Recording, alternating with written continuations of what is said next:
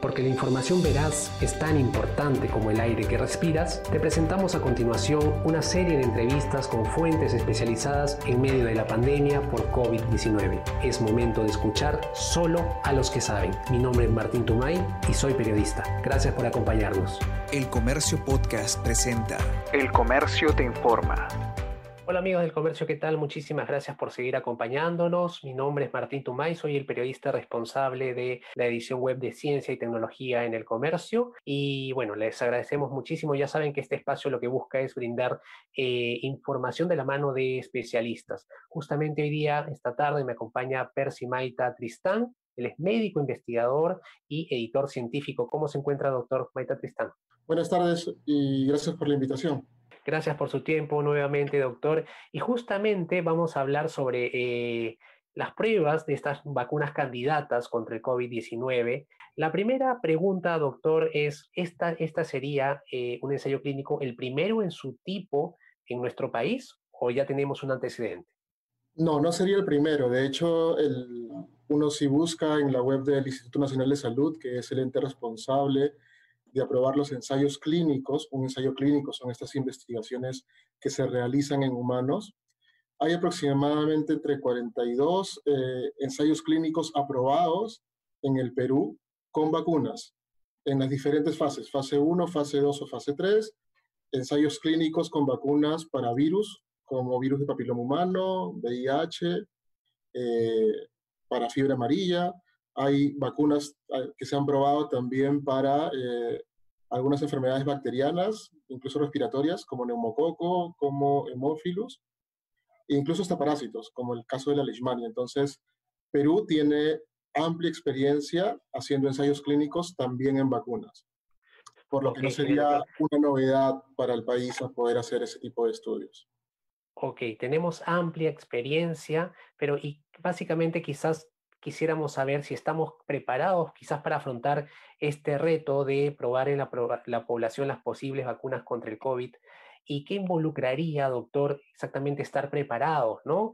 Eso no sé si nos puede detallar un poquito. Sí, a ver, eh, explicar entonces cómo es el proceso de hacer un ensayo clínico y, y qué significa esto. Lo primero hay que tener en cuenta que cuando queremos probar si un medicamento o una vacuna funciona, lo que tenemos que hacer es comparar. Si yo te doy, en este caso, una vacuna y te puedo dar otro tipo de solución o también una vacuna pero que no sea contra COVID. Y yo pruebo en estas personas y las sigo en el tiempo con diferentes objetivos. Si fuera fase 1, el objetivo sería seguridad. Es decir, y de hecho lo hemos escuchado todos, que estas personas que se han vacunado en la primera fase, fase 1, en algunos estudios, eh, no tengan demasiadas complicaciones o molestias. Las vacunas, por lo general, pueden producir dolor, fiebre, algunos síntomas tipo gripe. Eso podría ser normal, una cantidad de síntomas, pero no esperamos que hayan consecuencias graves. Entonces, fase 1 es eso. Lo probamos y vemos que aquellas personas que se vacunaron no tuvieron ningún efecto adverso grave. A lo más, fiebre, dolor, alguna molestia o un síndrome gripal. Fase 2 es, esta vacuna produce inmunidad.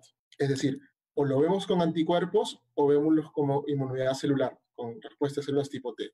Esa sería la fase 2.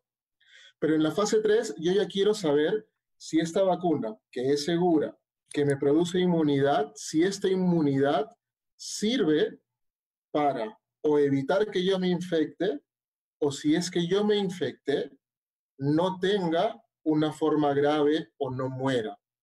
Entonces, necesito probar en una gran cantidad de personas. ¿Por qué? Porque en una gran cantidad. En la fase 1 son poquitas personas. Hemos dicho, hemos visto ahí que son 10, 15. Para la fase 2 podrían llegar hasta 100. Pero para la fase 3 necesitamos muchas, muchas personas. ¿Por qué?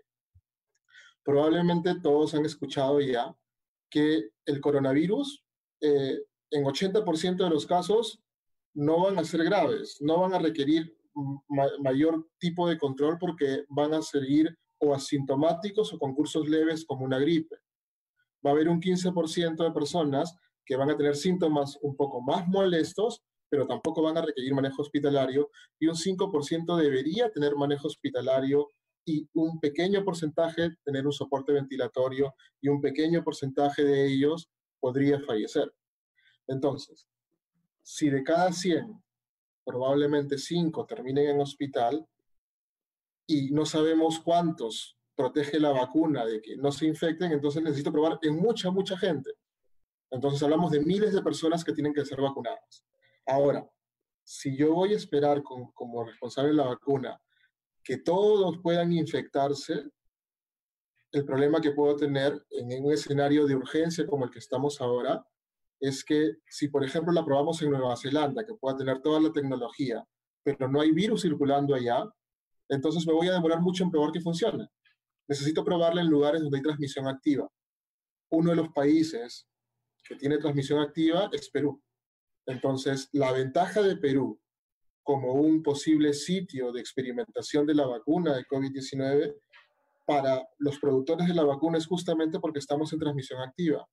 Entonces, al haber transmisión activa, hay mayor probabilidad de que aquella persona que no, tenía, no ha tenido COVID, al vacunarla se puede exponer y por tanto, si es que se infecta, pueda tener formas leves y tal. Entonces, en este caso, sí, como productores las farmacéuticas que están trabajando en las diferentes vacunas, sí le interesa poder trabajar en lugares como Perú, donde hay una transmisión activa alta. Entonces, lo que te decía, lo que busca en la vacuna es justamente eso, tener estos dos grupos de personas no infectadas a las cuales vamos a vacunarlas y las vamos a seguir en el tiempo. ¿Y vamos a seguir cuánto tiempo? Según lo que he revisado de los ensayos clínicos, es hasta un año de seguimiento. Evidentemente no vamos a esperar un año para tomar una decisión lo que necesitamos en este caso es, o yo sigo más tiempo, o la otra opción, ¿cuál es? Tengo más personas. En este caso, la decisión es tener probablemente la mayor cantidad de personas vacunadas en los ensayos clínicos, de tal manera que en poco tiempo podremos saber si evita que se infecten o si se infectan tengan formas leves y si tienen formas leves y si se infectaron tampoco tengan formas graves o fallezcan. Que ese creo que va a ser el principal rol de este tipo de vacunas, más que de repente evitar que se infecten, que las infecciones sean asintomáticas o leves y que no lleguen a formas más graves. Entonces tú me preguntabas, ¿cómo sé que estamos preparados o qué tengo que saber yo como país para poder hacer? Entonces, lo primero es que tiene que haber regulación. Por ejemplo, con el tema de respiradores o con, la prueba molecular rápida, eh, vemos que estaban entrampados por falta de regulación, porque no había un camino recorrido. En el caso de ensayos clínicos, eso no es cierto. Tenemos un camino recorrido desde ya varios años haciendo ensayos clínicos, primero como Ministerio de Salud y luego como Instituto Nacional de Salud. Hay una regulación, hay una ley y hay una ruta trazada, pero esto demoraba en promedio unos seis meses una aprobación. Lo que se ha comentado es que esta aprobación va a ser mucho más rápida. Se ha creado un comité especializado, Nacional de Salud, que va a revisar esto y según lo que, lo que escuché del gobierno, iba a pasar de seis meses a una semana. Entonces, la regulación iba a ser mucho más rápida. De hecho, ya tenemos registrados en la web del INS nueve ensayos clínicos, no sobre vacunas, sino sobre otros medicamentos para el manejo de COVID. Entonces, definitivamente ha sido más rápido este proceso de lo que tradicionalmente es.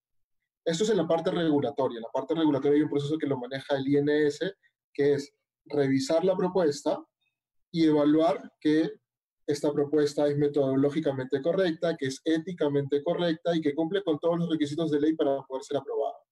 También tiene una fase, una fase de aprobación de parte del IGEMIT, de la aprobación de la importación de la molécula y del posible uso. Pero para que alguien pueda presentar el proyecto, tiene que en este caso primero el proyecto haber pasado por un comité de ética. ¿Cuál es la función de un comité de ética? Todo estudio en humanos, más aún un ensayo clínico, debe ser aprobado por un comité de ética. ¿Qué es lo que hace el comité de ética? Es evaluar el proyecto y preocuparse en proteger al sujeto de investigación.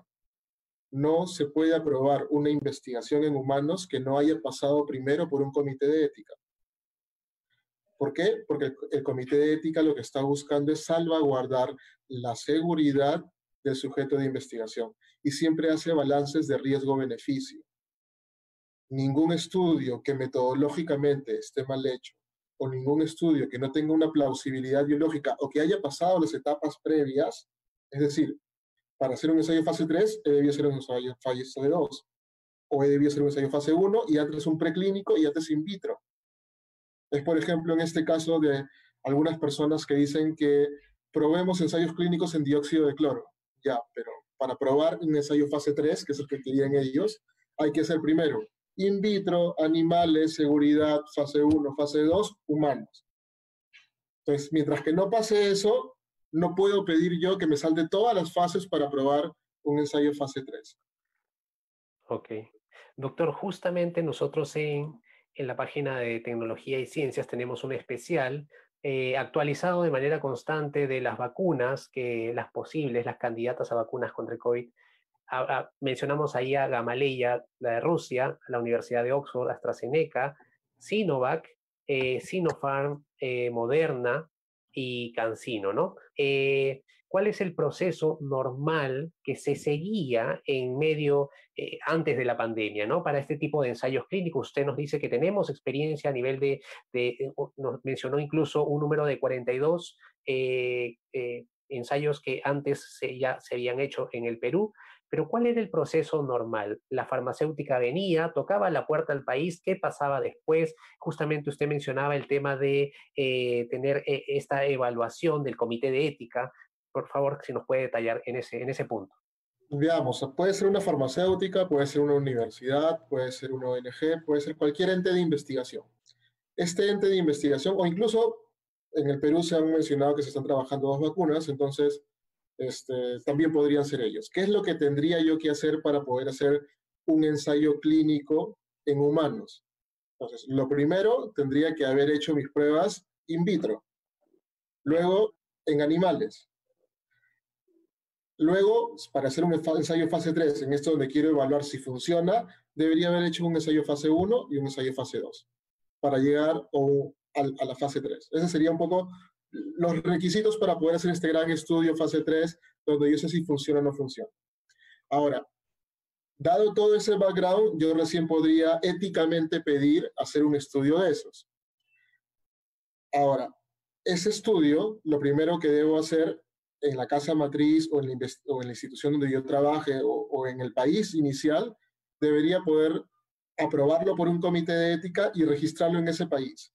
Y una vez que esté en ese país, luego ellos dicen en qué otras sedes va a trabajar o se va a explorar esta vacuna.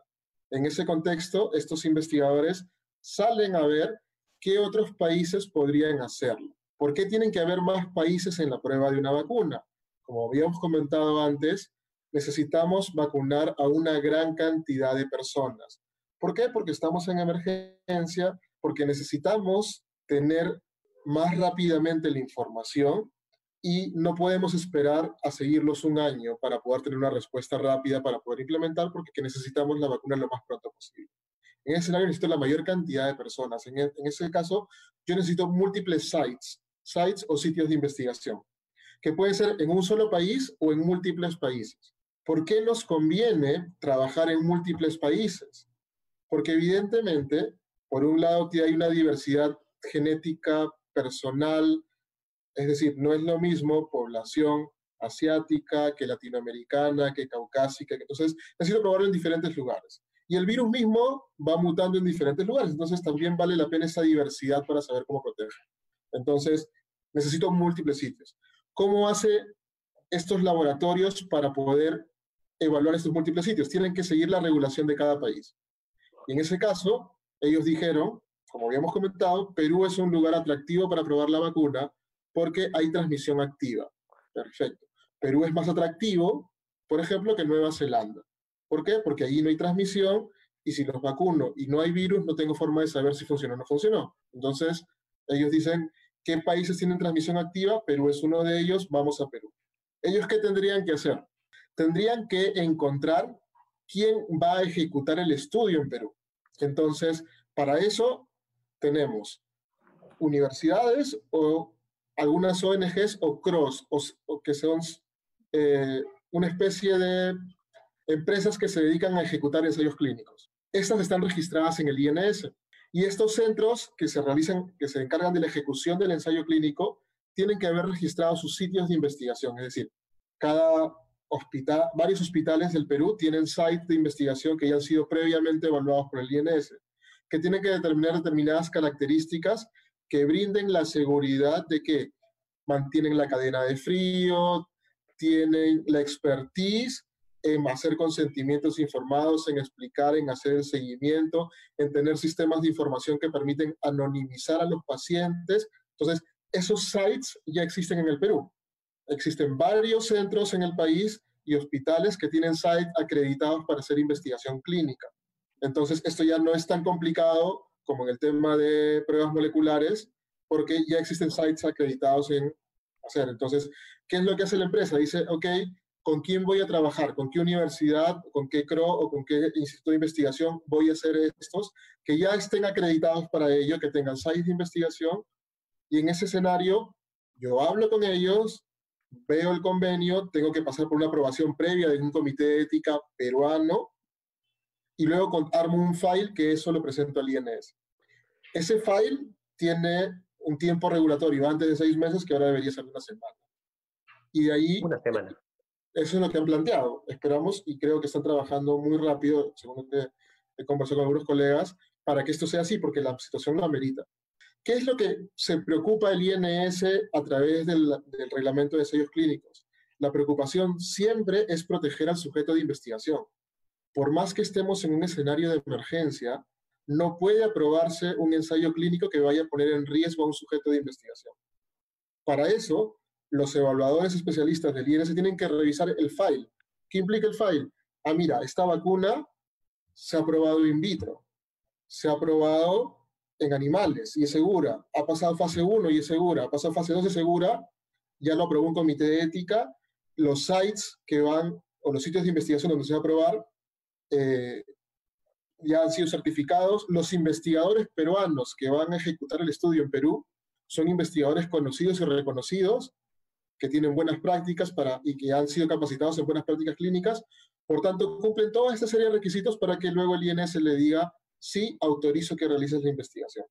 De hecho, esta investigación puede ser auditada en cualquier momento del curso y es parte de la labor del INS. Una vez que se aprueba un ensayo clínico, los especialistas del INS, de la Oficina General de Investigación y Transferencia Tecnológica, van a buscar y pueden hacer visitas inopinadas para asegurarse de que aquellos procesos por los cuales fueron aprobados en el ensayo clínico se ejecuten como deben de ser. Entonces, es un mensaje en general de seguridad para aquella persona que quiera participar de un ensayo clínico de vacunas. O sea, cualquier cosa no se aprueba. Se puede hacer más rápido el proceso porque evidentemente se están priorizando esos temas, pero hay de todas maneras una garantía de que aquello que se aprueba tiene un nivel de seguridad. Por eso hacía la comparación con ese tema del dióxido de cloro. ¿Por qué?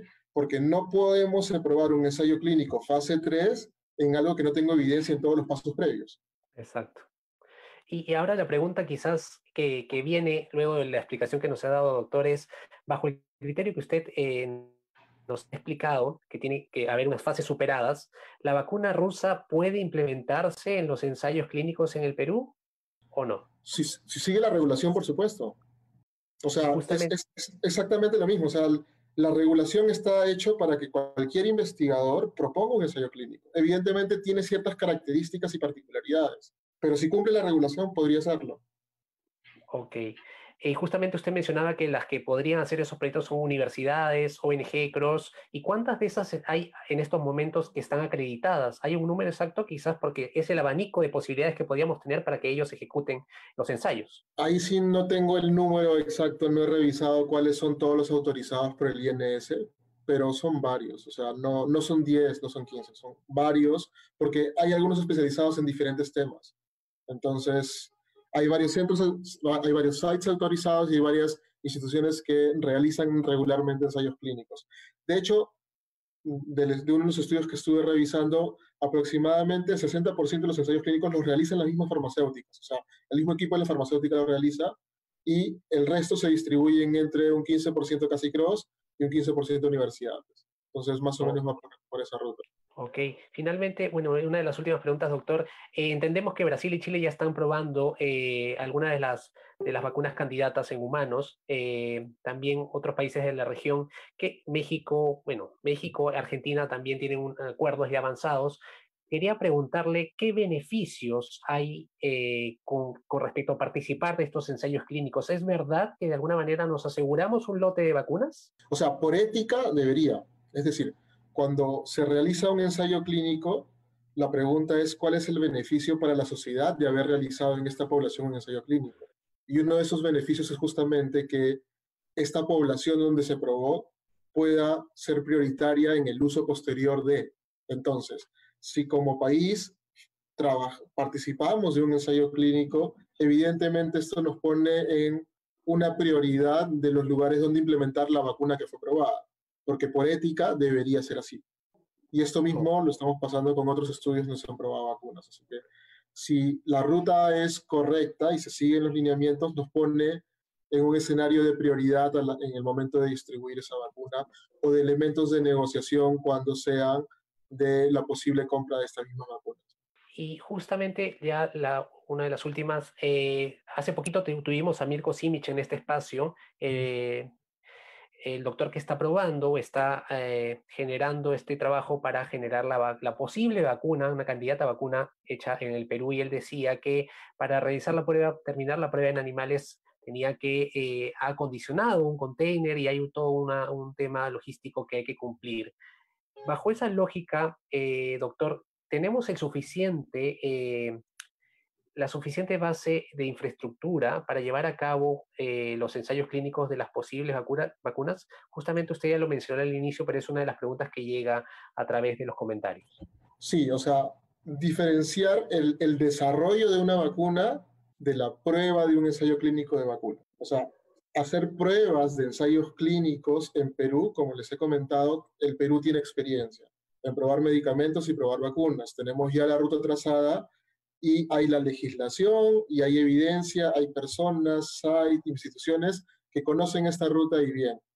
Una cosa distinta nos pasa con el desarrollo de medicamentos, vacunas y demás, donde sí tenemos como país una gran deficiencia porque justamente nuestra, nuestra inversión en investigación es todavía muy baja. Entonces, lo ideal hubiese sido de que no sea solamente MIR, porque esté desarrollando propuestas de vacunas, sino varios grupos que tengan toda la capacidad, tecnología para hacer todas estas primeras fases que son muy complicadas, que es justamente probar, desarrollar una posible vacuna, probar en los diferentes niveles hasta poder llegar a, un, a una propuesta que pueda llegar a un ensayo clínico. Pero en la ruta de ensayos clínicos, el país sí tiene eh, los antecedentes y, y los cartones para poder hacerlo bien. Finalmente, doctor, es con respecto a las características genéticas que tenemos en esta parte del mundo, quizás sean una, un determinante para, para saber si, si, una vacuna sirve. Como usted decía, una vacuna puede servir quizás en una parte del mundo y en esta parte del mundo no. ¿Es, es, ¿Puede ser posible eso o no? No tanto como que funcione en un lado y no funcione en otro, pero cada vez lo que uno espera de, de cualquier medicamento es que no sean solamente probados en un determinado grupo poblacional es decir, muchos de los medicamentos son tradicionalmente probados solo en población caucásica. Y en algunos casos no funcionan igual en otras poblaciones. Entonces, en el caso de, vacunas, no he visto tanta variabilidad genética que haga que sea una respuesta tan distinta.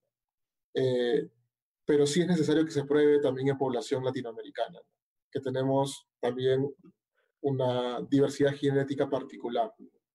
Eh, también, eh, por otro lado, no solamente tiene que ver con la diversidad de las personas, también con la diversidad de los virus. Acuérdense que el mismo COVID va cambiando, no mutando y transformándose en otra cosa, pero van cambiando algunos detalles que podrían cambiar también la forma como el cuerpo reconoce a la molécula que sirvió para la vacuna. Entonces también esta diversidad nos ayuda a mapear que funciona bien en todos lugares. Pero lo más importante de lejos es poder saber que se va a probar en Perú, que Perú tiene experiencia en ensayos clínicos en general y en vacunas también, que tiene la logística, que tiene la legislación, que ya es una ruta conocida como país y que somos atractivos, lamentablemente, eh, porque hay transmisión activa todavía en el país. Entonces, al haber transmisión activa, eh, sí le interesaría a cualquier grupo de investigación que está probando la vacuna eh, en escenarios donde hay mayor probabilidad de, de, infección, porque esto les permitiría probar más rápido el supuesto de si la vacuna evita o no evita que alguien se infecte, o que si se infecta tengan formas leves. Ok, genial, doctor. Ahora, como siempre hago con mis invitados, le doy el pase. Si quiere que usted agregar algo, subrayar algo de todo lo que hemos conversado, eh, por favor, adelante.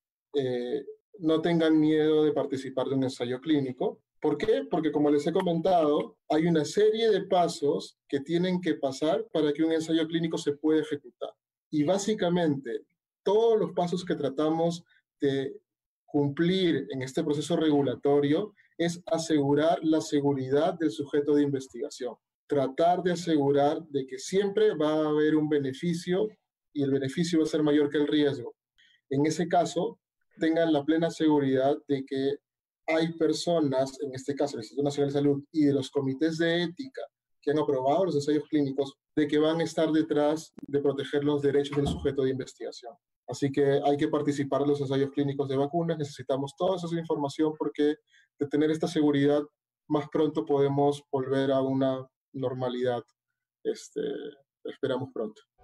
Muchas gracias por habernos escuchado y ya saben, la buena información es poder. Esto fue El Comercio Podcast.